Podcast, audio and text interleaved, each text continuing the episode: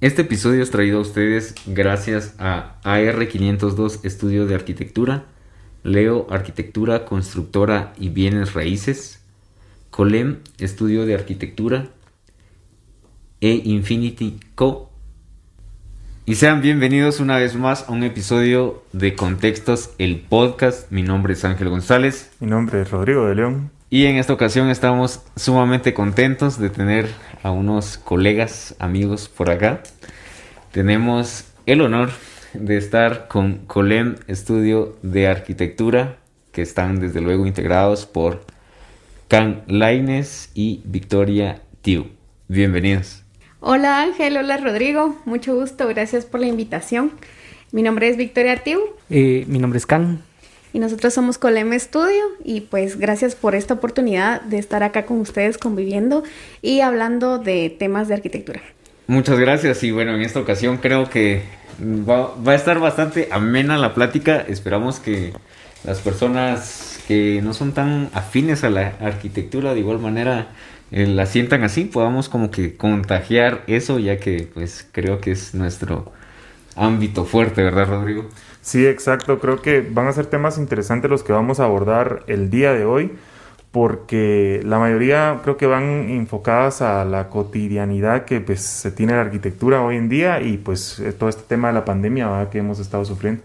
Nos gustaría platicar un poco de cabal de este tema de la cotidianidad visto desde la arquitectura y cómo eh, pues todo el contexto nos afecta en lo que hacemos, en cómo pensamos, en cómo eh, habitamos. Prácticamente la cotidianidad ahorita estamos empezando a retomar este, este ritmo de, de, vida que ya tenemos un poco más de libertad de poder movilizarnos, de poder eh, visitar familiares, siempre con un poco de miedo por el tema de la enfermedad, pero afortunadamente estamos más más, libres que, que antes, eh, el 2020. 20, Fue un año pues bastante disruptivo a la cotidianidad que teníamos porque nos obligó a encerrarnos y, fue para todos y fue eh, mundial, no solo fue para,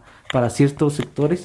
Entonces, esto, pues si lo analizamos, nos lleva a, a, ver qué cosas aprendimos de eso, qué cosas eh, reflexionamos y qué cosas vamos a tener que ir aplicando al día a día de, de ahora.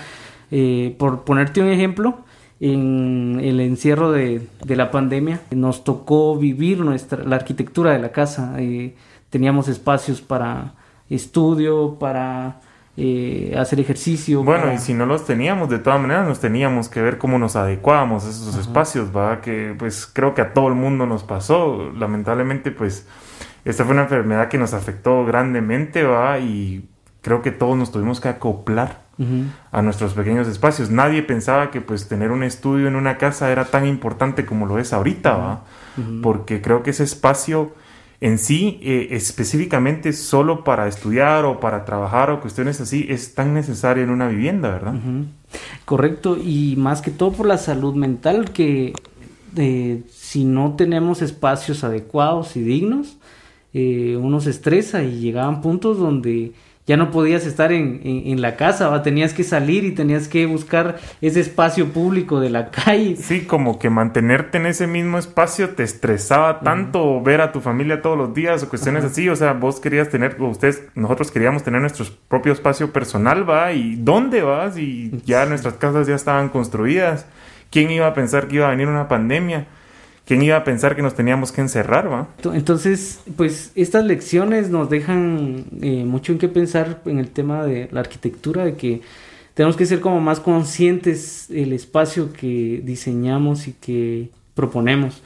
Porque si son espacios muy reducidos, en, en estas épocas ah, es muy apreciado un espacio amplio, un espacio bien ventilado, bien iluminado naturalmente, tener... Em, las condiciones y, que cada como habitación es destinada para algo, ¿verdad?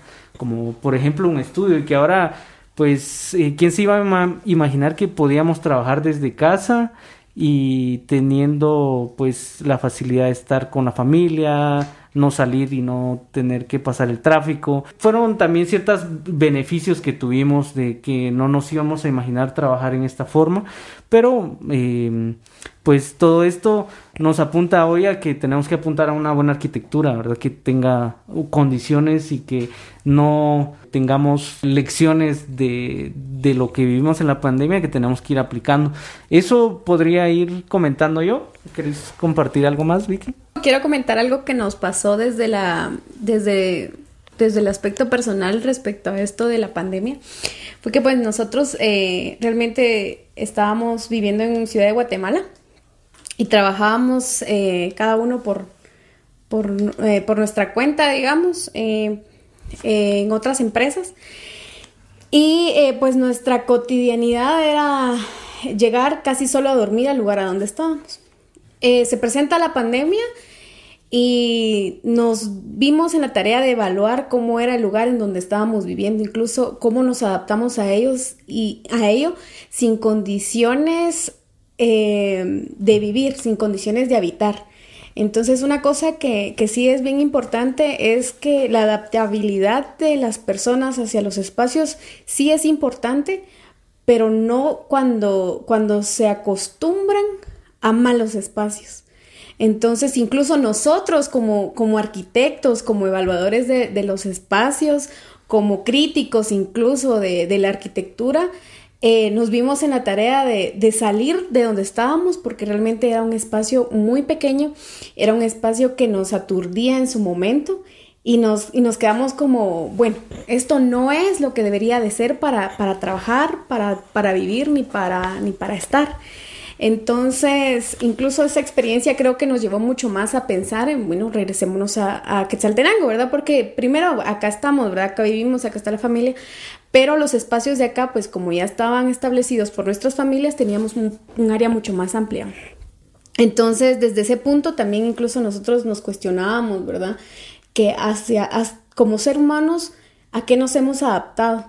Nos hemos adaptado incluso a espacios que no son adecuados, nos hemos adaptado a espacios que no son saludables. El espacio público es un claro ejemplo de eso. Nos hemos adaptado a las aceras de 40 centímetros, de incluso 10.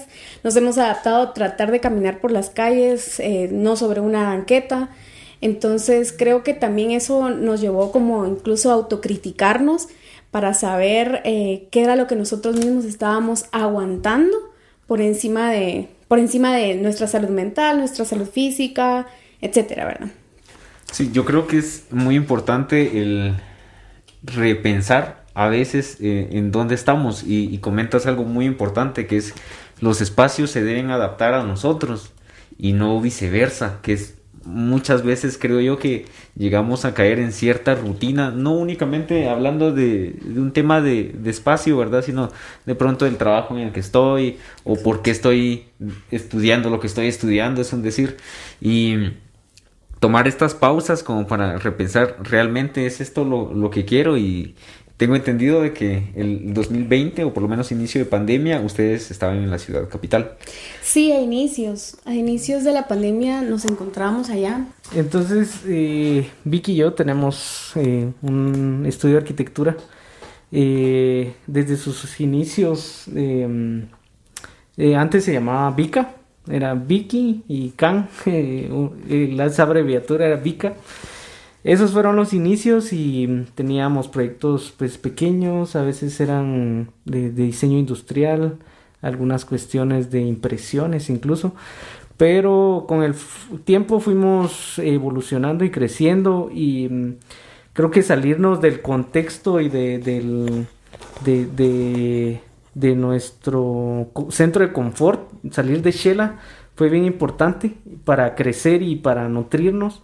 Eh, y fue que nosotros migramos a Guate, a la capital.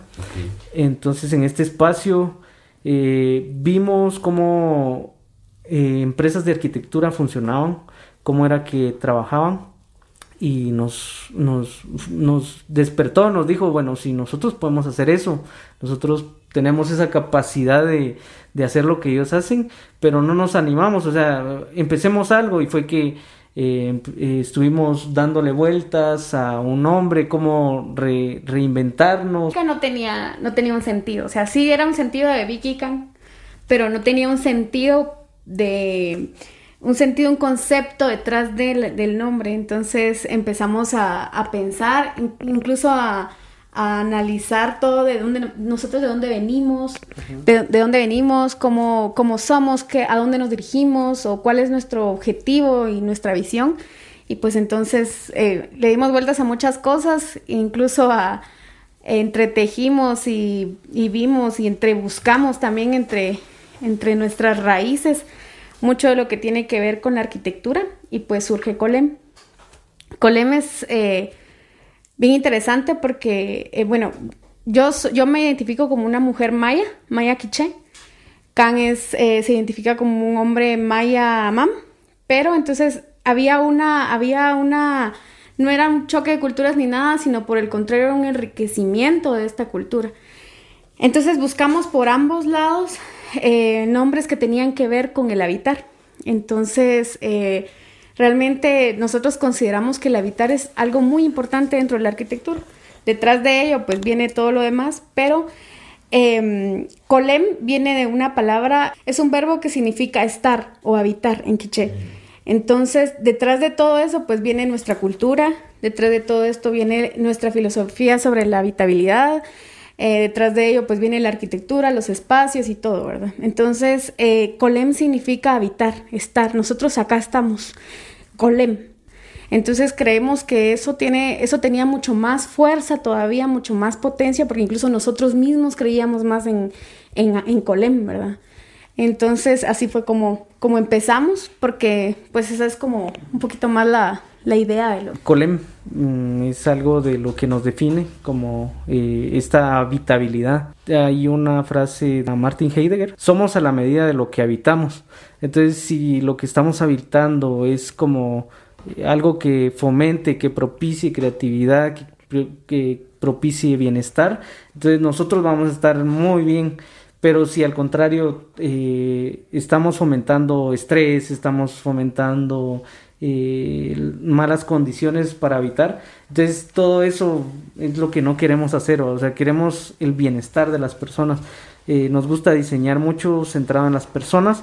Buenísimo. Y ahorita que nos cuentan un poco acerca de su historia, la cual siento yo es bastante interesante y creo que para quienes están sobre todo estudiando arquitectura quizá eh, tienen como siempre, y he escuchado bastante, es decir, créanme, he escuchado bastante el poder eh, viajar y vivir en la capital, trabajar en alguna de las grandes empresas.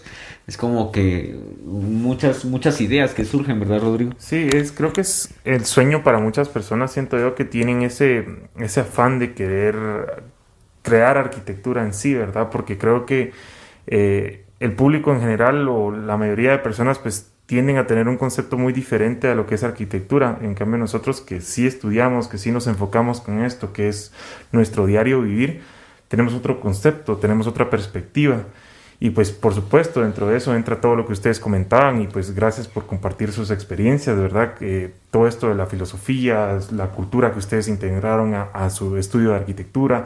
Entonces todo eso lo hace, lo unifica y lo hace interesante y creo que, como decía Ángel, también mucha gente de lo que nos escucha que quizás pues pueden estar en épocas o en, la etapa ahorita de querer pues buscar una carrera universitaria, pues incentivarlos, va, que pues la arquitectura no simplemente es venir y pues construir el edificio de block, ¿verdad? Pues tiene otro afán, tiene otro motivo, tiene otro que hacer, se podría decir, en la arquitectura, ¿va?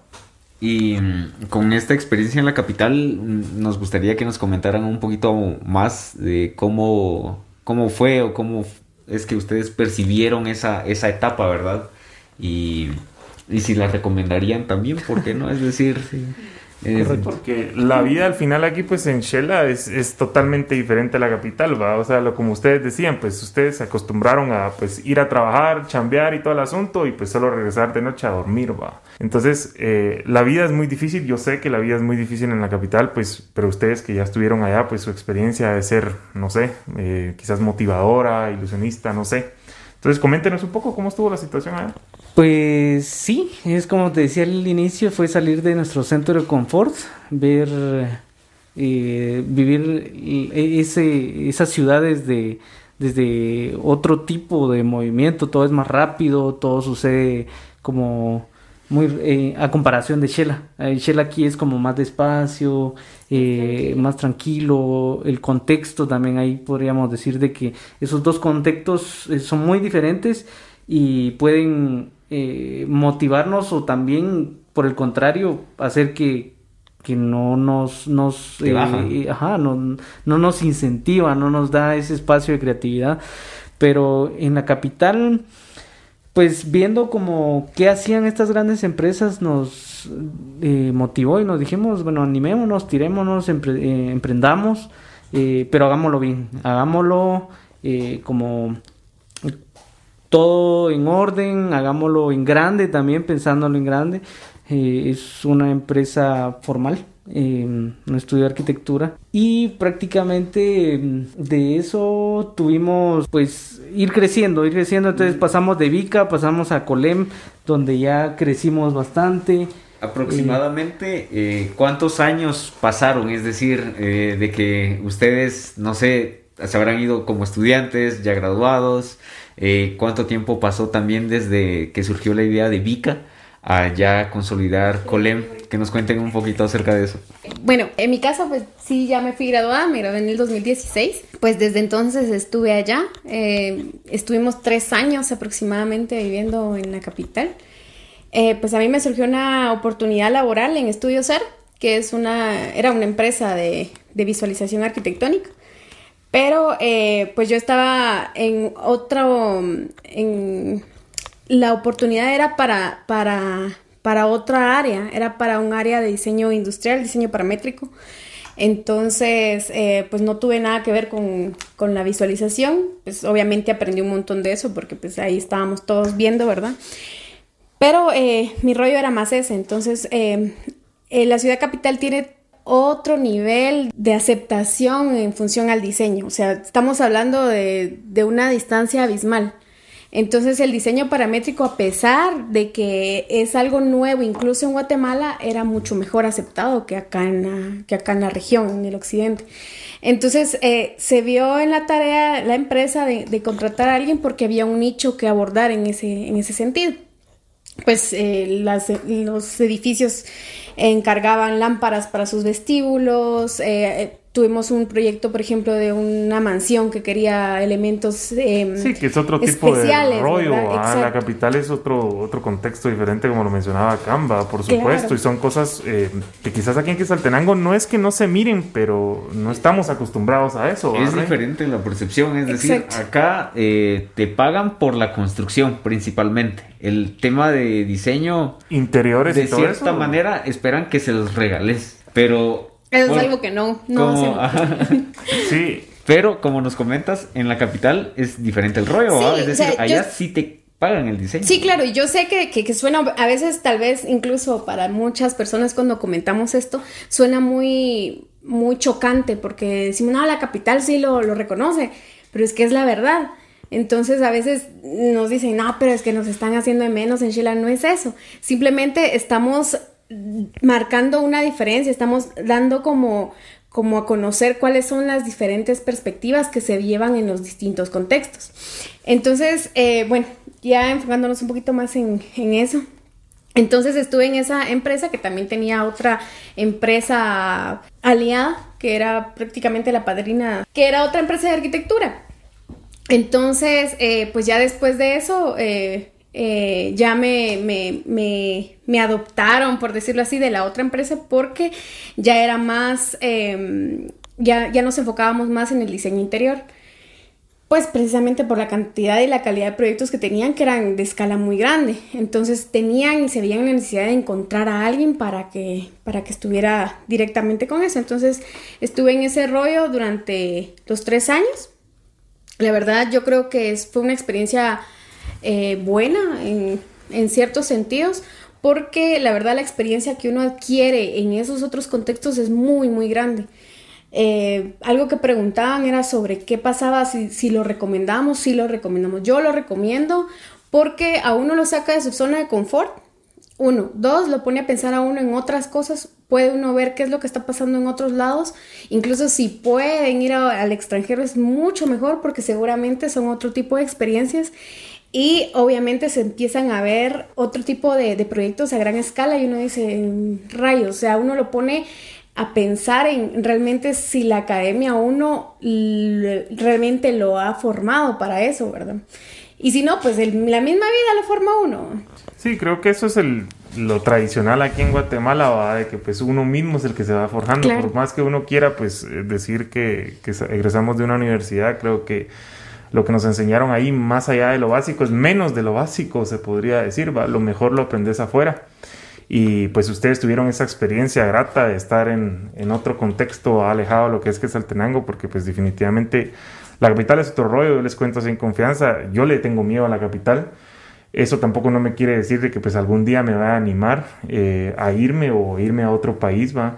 Creo que eso es parte de lo que hablábamos al principio, ¿va? de que pues uno al final se termina acostumbrando al contexto en el que uno vive y uno no quiere salir de esa burbujita pequeña en la que estamos, ¿va?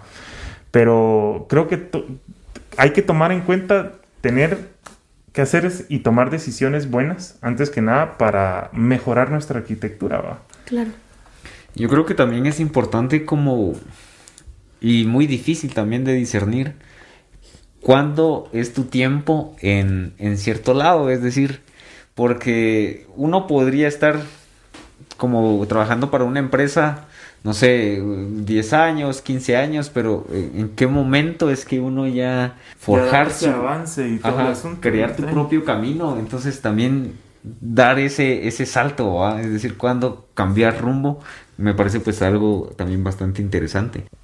Bueno, y en, en, la, la, capital tuvimos eh, yo bueno, yo también tenía miedo a la capital, a mí me lo habían, me lo habían pintado de cierta manera, pero tuvimos la, fortuna de, ubicarnos en un buen lugar, en un buen contexto, eh, en un lugar que podíamos caminar de noche sin ninguna preocupación, eh, un lugar donde había mucha seguridad.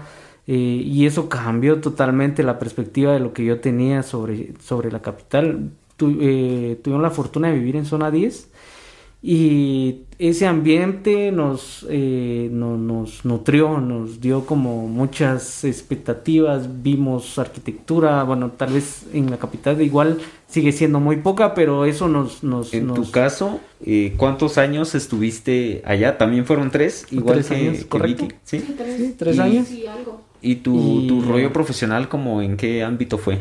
Fíjate que yo trabajé en Torus, eh, es un estudio de arquitectura también, eh, es también una de las más reconocidas en la capital. Y ahí me, eh, pues me tocaba ejecutar y... no, no me, me tocaba como cosas bien chileras, como más eh, de, de, supervisión, menos de, oficina. Había personas encargadas de, diseño, de oficina, pero a mí me tocaba como, bueno, eh, hay que viajar, hay que estar un poco en el tráfico, hay que estar eh, desvelando. A veces ejecutar en centros comerciales es en horarios nocturnos, entonces me tocaba como esa parte un poquito más de trabajo pesado, pero era mucho más nutrido para ver cómo se hacían las cosas, entonces eso es bien interesante. Y pues estuve dos años, en esos dos años aprendí muchísimo, ver cómo se movía, cómo se hacían las cosas y creo que mm, yo animaría a muchas personas a que se animen a, estar en estudios donde puedan aprender, puedan ver, puedan conocer y, y, rodearse de personas que, que, a uno lo motiven a, a, hacer cosas. Eh, eh, a mí me tocaba estar con personas que viajaban mucho y, decían, mira, allá en, España, en, Estados Unidos hacen esto. Y pues yo no había salido ni siquiera de, de si mucho a, México, pero pues todo eso me, iba motivando. Y en cierta parte también me decía, bueno, eh, no todo el tiempo voy a estar en esta empresa y fue donde poco a poquito fuimos metiendo esa idea de emprender, de, de ver cómo nosotros eh, con nuestras habilidades y nuestras capacidades podíamos hacer cosas bien interesantes. Entonces... Em, sí, yo creo que el, el hecho de querer emprender lo teníamos, pero no sabíamos cómo ni nada que nos motivara tanto. Yo creo que también el estar allá nos hizo saber cómo emprender, cómo hacerlo. O sea, teníamos como, como esa, estábamos en, en modo eh, nadando así que me llevara la corriente, ¿verdad? En cambio, en, ya después de esa experiencia, consideramos que ya teníamos por lo menos la ruta y la técnica para nadar, ¿verdad? O sea, no nos estaba llevando la corriente, sino ya, ya sabíamos. O sea, ya estaban acostumbrados Exacto, también. Exacto, entonces ya, ya eso también nos motivó y nos impulsó como a, a decir, bueno, aquí, ¿cómo le hacemos? No, buenísimo. Y creo que todas las experiencias son muy valiosas porque a fin de cuentas no es como que el camino del emprendedor esté hecho de cierta manera. Hay, hay varias aristas, creo yo, varios caminos para los cuales se puede llegar a, este fin. Y en este caso, pues agradecerles un montón por compartirnos su experiencia. Y sin duda nos vamos a ver en un próximo episodio. Bueno, y de nuevo muchas gracias por aceptar esta invitación y pues eh, la verdad que interesante pues saber estas perspectivas distintas. Eh, creo que un tema interesante para nosotros, Barrey, es eh, hablar también del, del, emprendimiento. Ellos hablaron del emprendimiento en Guate, que creo que es una perspectiva distinta, es otro contexto, creo que eso ya lo habíamos tomado, pero creo que para nosotros también sería bueno hablarlo, el emprender desde aquí de, de Shela, porque también nosotros lo estamos haciendo, así les contamos en confianza, también tenemos nuestro estudio de arquitectura y todo. Eh, no somos una mega corporación y estamos ejecutando proyectos y todo, pero pues ahí vamos, va. Y pues esperemos que para una próxima pues acepten grabar otro podcast con nosotros. Claro que sí. Sí, igual siempre nosotros podemos eh, seguir hablando desde ya nuestra experiencia acá en Quetzaltenango y pues con proyectos que hemos también desarrollado acá. Sí, muchas gracias, Can, Vicky, nos vemos en una próxima. Gracias.